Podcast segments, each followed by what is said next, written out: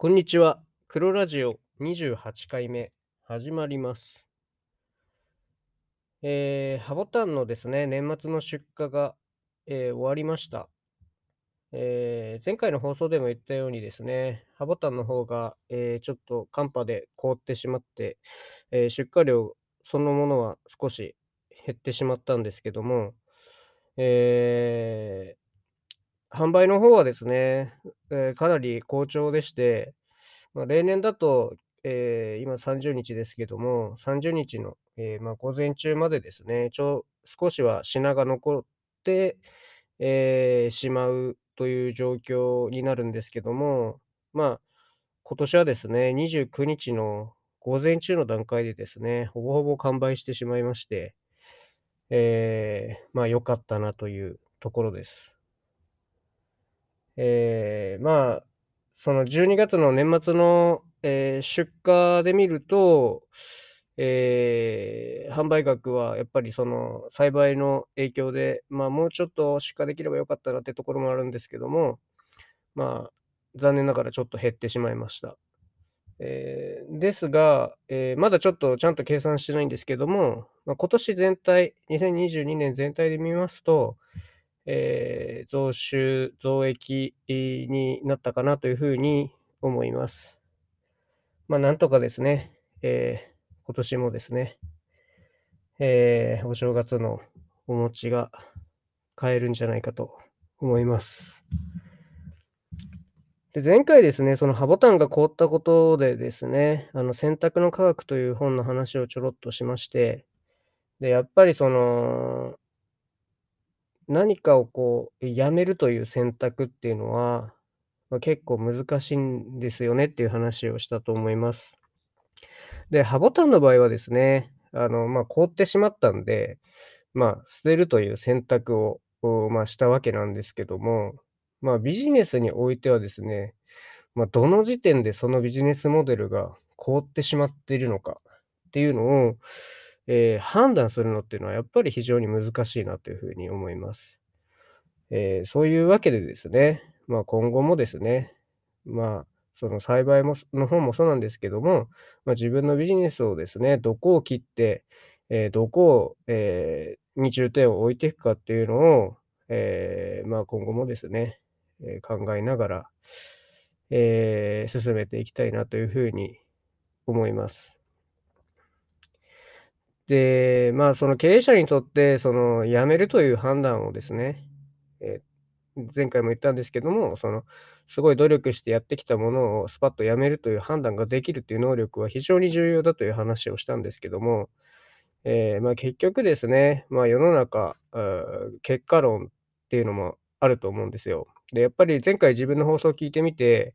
まあ、そういうのも確かに大事なんですけども、えー逆にですね、あのー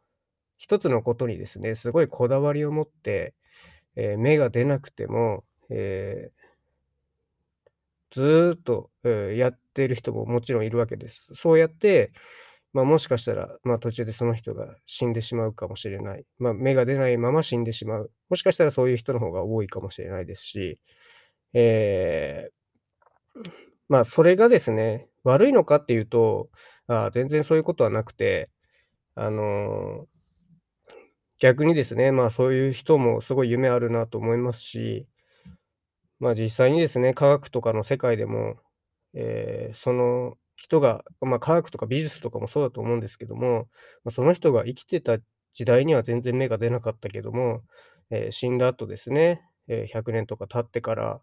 え実はこの人すごい発見してたんじゃないかっていうことで見つかったりとかですね、まあそういうこともあるわけで、まあまあ結局のところですね、えー自分のですね、その納得感というか、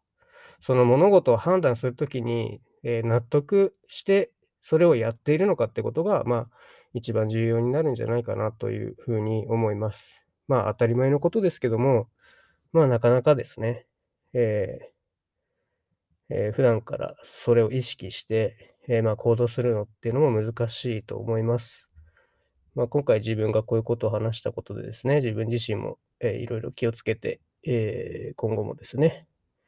えー生活していきたいなというふうに思いました。でですね、今日はですね、あの、前々からちょこちょこお話ししている、あの、農家はもっと減っていいという、え、まあ、今年出たですね、本について、え、お話ししたいなと思います。え、で、これはですね、あの、茨城県の、え、脱サラ農家の、え、で、有機農業をやってるですね、久松達夫さんという人が、え、書かれた本になります。で、え、ま、非常にですね、え、示唆に富んだ、え、本でですね。え、で、あの、くがえ、で、その本のですね、帯にですね、あの、著者、久松達夫が個別無料コンサル、え、購入者限定特典っていうのが、え、ついてまして、え、私もですね、これ、結構ですね、あの、菊の出荷の時期で忙しかったんですけども、まあ、ちょこちょこですね、休みに本や休み時間に本をですね、え、読んで、え、あの、募集あ、え、募集期限がですね、9月30日だったので、まあ、その時に間に合うようにですね、ちょっとあのえ、作文というか、え、そういう応募フォームがあるんですけども、ま、そこにですね、え、本の中で特に気になった箇所とその感想ということでですね、書いてくださいということがところがありまして、ま、そこがですね、その選考のですね、重要な、え、ポイントになるということだったので、え、それをですね、書いてみました。まあ、これですね、え、ま、オンラインで5名、直接訪問で1名限定で、え、栽培、経営、人材育成などの経営課題を、え、久松達夫さんに直接ぶつけられますっていう風に書いてたので、ま、私もですね、ま、コンサルを頼むというよりは、あの、ま、1人の農業者としてですね、まあ、こういう風に、ま、成功されてる、と言っていいと思うんですけども、まあ、そういう人とですね、まあ、話す機会もないので、え、もしかしたら、え、これは、え、そういうチャンスがあるんじゃないかと思いまして、え、応募しました。え、で、まあ、その本の感想ですね、その書いた、え、あ、で、結果的に言いますと、え、まあ、箸にも棒にもかからず、え、まあ、え、お祈りメールが、あ、来たっていうところなんですけども、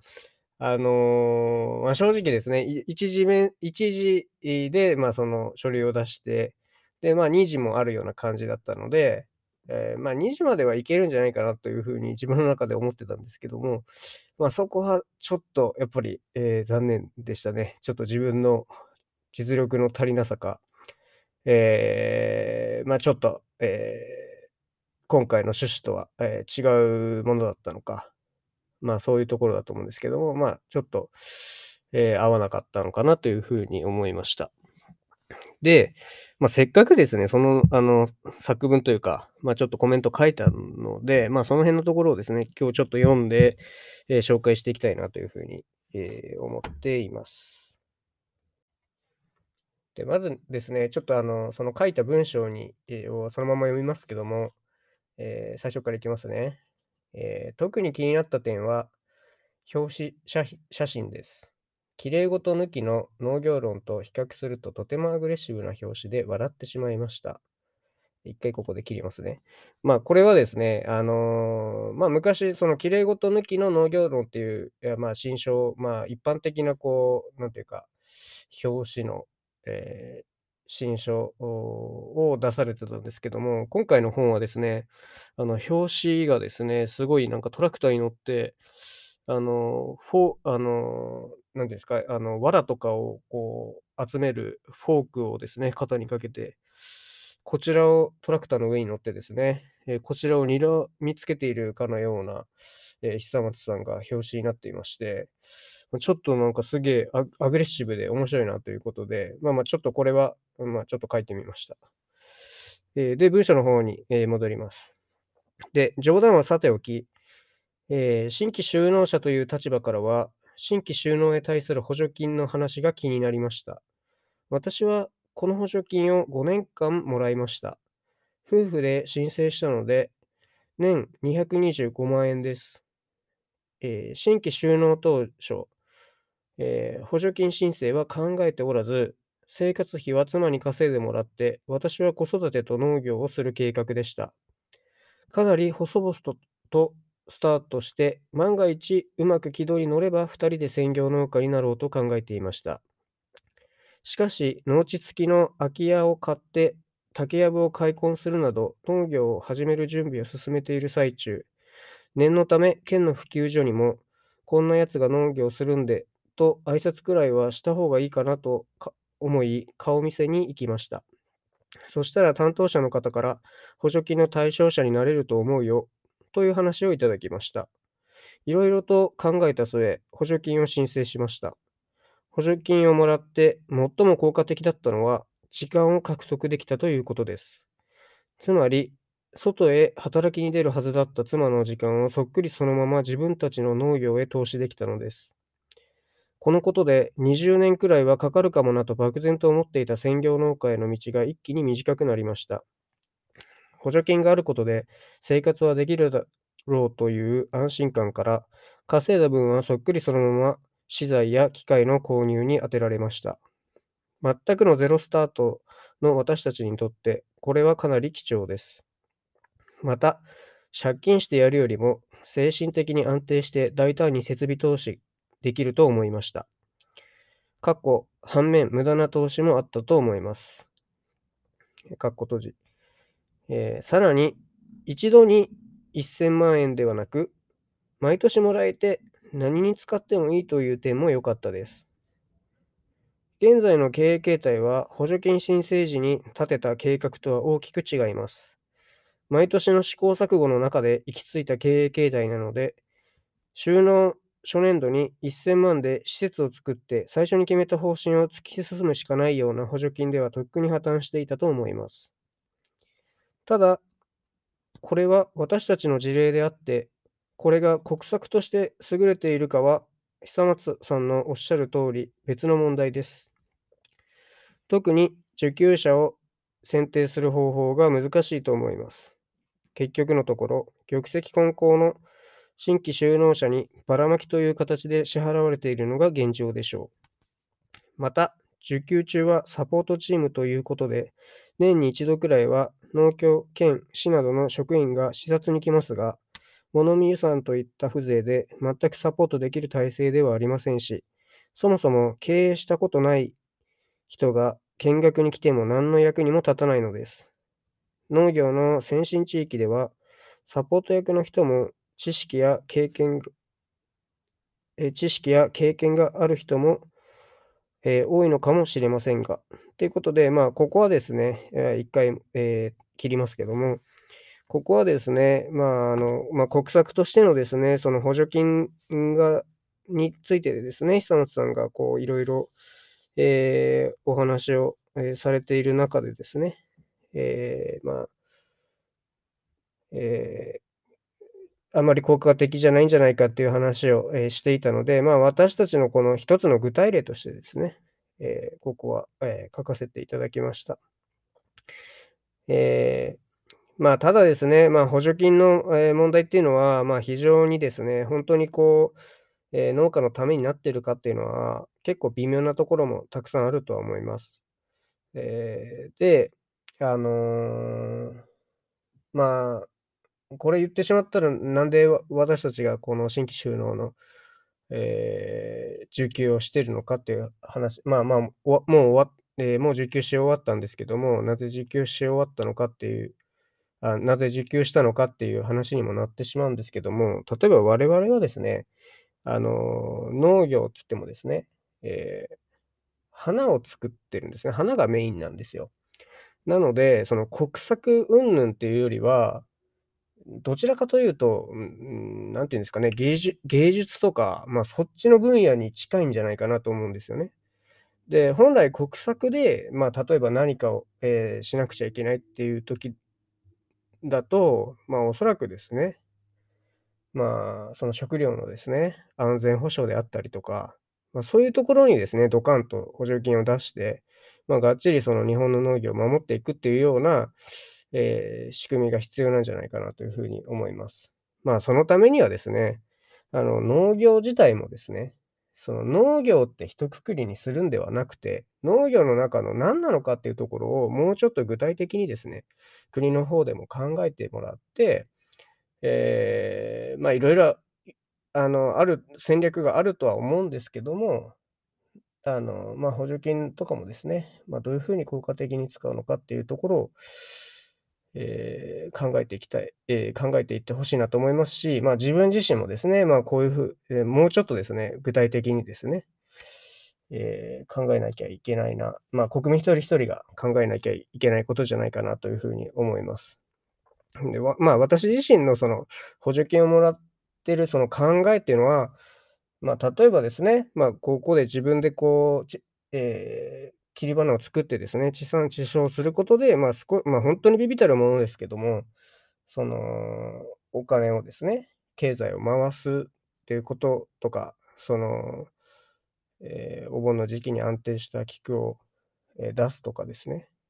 まあ、直接ですね、その、あまりこう、生命の、えー、危険から国民を守るとか、そういうことである食料安全保障とかからは、まあ、遠くかけ離れた問題になってくるので、うん、なかなかですね、難しいし、なかなか難しいというか、うん、その補助金本当にもらっていいものなのかっていうのも、まあ、微妙なところもあるなというふうには思います。で、またですね、今今回、え、ビニールハウスを建てるにあたって、まあ、補助金の申請をしているんですけども、まあ、その辺のですね、具体的なところもですね、まあ、補助金の、まあ、交付決定はおりそうなんですけども、まあいろいろとですね、ううんと思うところもあった、まあもらう立場でなんなんですけども、うんと思うところもあったりもするので、えー、まあその辺のところもですね、えー、ちゃんと交付決定が下りて、えー、ビニールハウスが立ったら、えー、ラジオでお話できたらいいなというふうに思います。まあ、とにかくですね、あのー農業ってなんかすごい漠然としてて、まあ、そこがちょっと悪いんじゃないかなという風なところもありますね。農業の補助金、うん、なんて言うんですかね。うん、例えば、私、えー、工業を始めましたとは言わないじゃないですか。例えば、工業を始めましたっていうのと言ってるようなレベルで、まあ、農業を始めました。例えば、なんかテレビの番組とかでも農業を始めましたっても、農業はやっぱりこう、生産して自分のなりわいとしてるものだと思うんで、うん、なかなかこう、その辺の言葉のですね、えー、違いっていうのも気をつけていかないなという、気をつけていかないといけないんじゃないかなとこういう問題を考えるときには、そういうふうに思いました。で、えちょっと本文の方に戻りますね。え、で、有機農業に関しての記述では、きれいごと抜きの農業論から主張が一貫しており、私は有機農業はしていませんが、科学的思考の上で様々な説明をされているとさ、されている点はとても共感できました。ただ、なぜ久松さんが有機農業をしているかということについては、自分が好きだからというのが結論で、それに対してオフサイドの話などで説明を試みているようですが、第一章であれだけ日本の農業政策の効率の悪さを叩いておきながら、自分は有機農業をやるというのが理解できません。もし私なら、有機農業の技術も利用できるところはするし、IPM の、えー、視点に立って、えー、農業生産をすると思います。まあ、これはですね、あの、常々ですね、この、久松さんもですね、別にこう、有機農業っていうのを、あの、えー、なんていうんですかね、前面に出したいわけじゃないっていう話を、まあ、確か、きれいごと抜きの農業、前の本の時にもそんなような話を書いてて、書いてたんですけども、まあ私からしたら、じゃあ別に、あの、有機農業をやめて、もうちょっとこう、いろんな技術を組み合わせてですね、総合的にこう、えー、農業生産管理というか、そういうのが、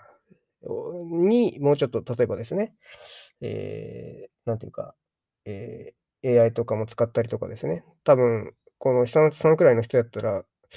結構いろんなことできるんじゃないかと思うんですよね。まあ、そんなのもやった方がいいんじゃないかなというところで、まあ、余計な話かもしれないですけども、うん、っていうふうに思ったので、まあ、率直にこの辺は書きました。えー、で、また本文に戻ります。また、えー、心配を煽って商品を販売する有機農業の単細胞さを、えー、憂いていましたが、あ浮いていましたが、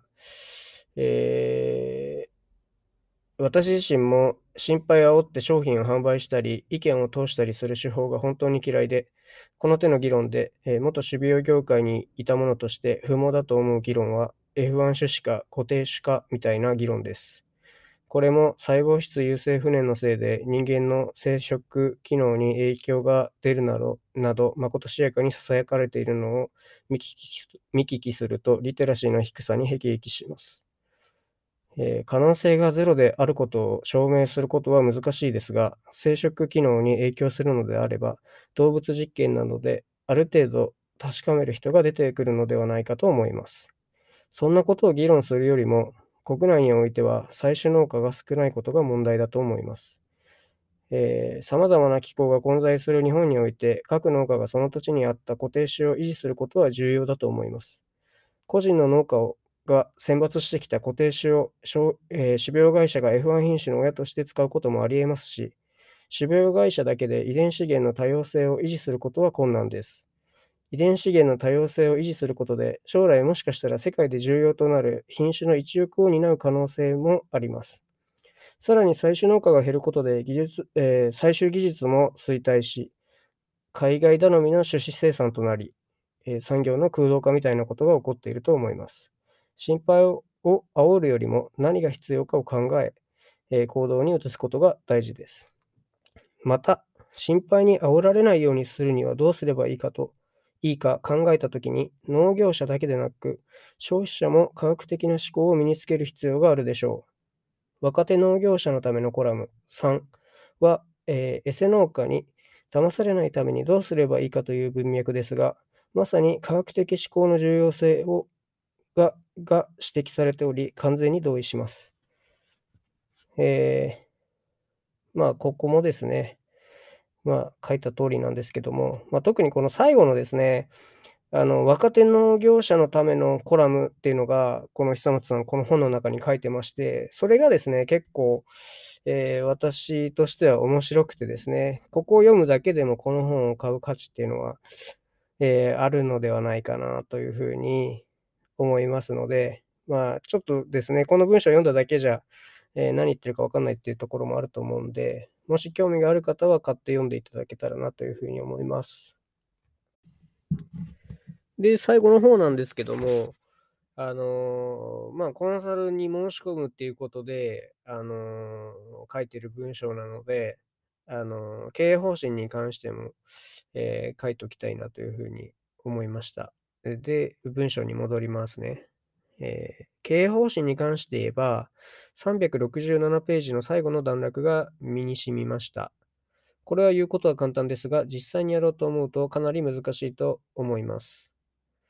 えー、ここで一回切りますね。で、この367ページの話がどういう話かと言いますと、えー、まあ、労働時間をですね、えー、減らしてしまうと仕事が回らないじゃないかという方もいるかもしれませんが、えー、で、ここから、えー、完全に、えそのまま読みますけども、私はそうは思いません。え心身の健康を保ち、安定した高いパフォーマンスを発揮することで、労働生産性は上がる。それが収益を生み、さらに楽に気持ちよく仕事ができる方向に投資する。このサイクルがとても大事です。これからの時代、全体のパイの拡大が見込めない中で、労働生産性を高めるためにも、経営者は自身と社員の健康にもっと投資した方がいいというのが私の考えです。というふうに、この久松さんはおっしゃってるんですけども、まあ、まさにこれができればもう本当に、なんというか、うーん、本当に経営者として、まあ本当にすごいと思いますし、まあ、なかなかですね、これは思うんですけども、やるのは本当難しいなと思います。で、ちょっと文章の方に戻りますけども、えー、私の書いた文章の方ですね、に戻りますけども、えー、私のような中途半端な規模の農家では、なおえまあ、その、言うことは簡単ですが、実際にやろうと思うとかなり難しいと思います。私のような、えー、中途半端な、えー、規模の農家では、なおさらです。新規収納して6年目に入り、機械類も揃ってきたため、だいぶ楽にはなってきましたが、サラリーマン時代のような安定した休日や収入を得るのはまだまだ道半ばという感じです。まして、ましてや、えー、雇用を生み出しながら、これを実現しようと思えば、経営者は地平道を吐く思いでやらなければならないでしょう。まさにこれでは本末転倒なのでしょうが、これ以上の規模拡大を考えたとき、私には解決策が思います、え思いつきません。まあ、ここがですね、あのもし、その久松さんとお話できたら、えー、お話、えー、相談したい、えー、ところだったんですけども、まあ、私もですね、こういう、えまあ、まあ、基本は家族。で、まあ、え家族って言っても、まあ、私と妻ですね、の2人で回している状況の中で、で、アルバイトで、まあ、えー、週4日ですね、午前中、えー、来てくれる人が1人いると。で、えーえー、物日っていうお盆、お彼岸ですね、あと、えー、今回の、えー、年末ですね、に、その大量に出荷するときに、えー、収穫とか手伝ってくれる、えー、アルバイトですね、えー、バッと雇うというような、え、ことをやっているんですけども、で、まあ、このやり方で、え、まあ、この、今の売り上げで、まあ、結構限界かなというふうに思ってます。まあ、効率化しようとすれば、まあ、できるところは確かに全然あるとは思うんですけども、まあ、なかなか結構大変だし、あの、そのですね、健康を維持しながら、心身をこう健康に保ちながらですね、えー、経規模の拡大をしていったりとか、新しいこの人材を育てたりとかですね、そういうことが本当にできるのかっていう、えー、ところがですね、まあ、本当にかなり厳しいんじゃないかなというふうに思うんですよね。で、まあ私今考えているのは、まあ、とりあえずは今の現状を、まあ、維持するか、まあ、ちょっと減らすかくらいして、えもうちょっとですね、えゆとりのある家族経営にしていくか、えー、もし、このいい出会いがあって、まあ、育てられそうな人がいたら、まあ、育てられる、まあ、育てられるっていうのもちょっと言い方があれなんですけども、まあ、やる気のある人がいるか、うん、とか考えて、えー、まあ、行かないといけないんですよね。まあ、前もラジオでもこの話はしたと思うんですけども、まあ、本当に迷いどころで、まあ、あとはですね、まあ、農業だけにこだわらずですね、まあ、農業から発生するようなビジネスを考えて、えー、まあ、他のビジネスがですね、全く思いつかないんで、まあ、そういう農業から派生するビジネスにもうちょっと力を入れてみるとか、まあ、そんなようなことも考えているんですけども、なかなか難しいです。まあでも、まあ少しずつ、まあ何かいろんなことはやってますし、まあラジオもですね、なんとか続けてますんで、まあほとんど聞いてる人いないですけど、まあ続けたらですね、うん、まあ何かあるかもしれないし、まあ自分のですね、えー、考えも少しはまとまるんで、でまあ、今後もですね、続けていきたいなというふうに思います。まあ、今日は以上になります。えー、これでですね、まあ、今年の放送は最後にしたいと思います。えー、今年もですね、ありがとうございました。えー、良いお年をお迎えください。以上になります。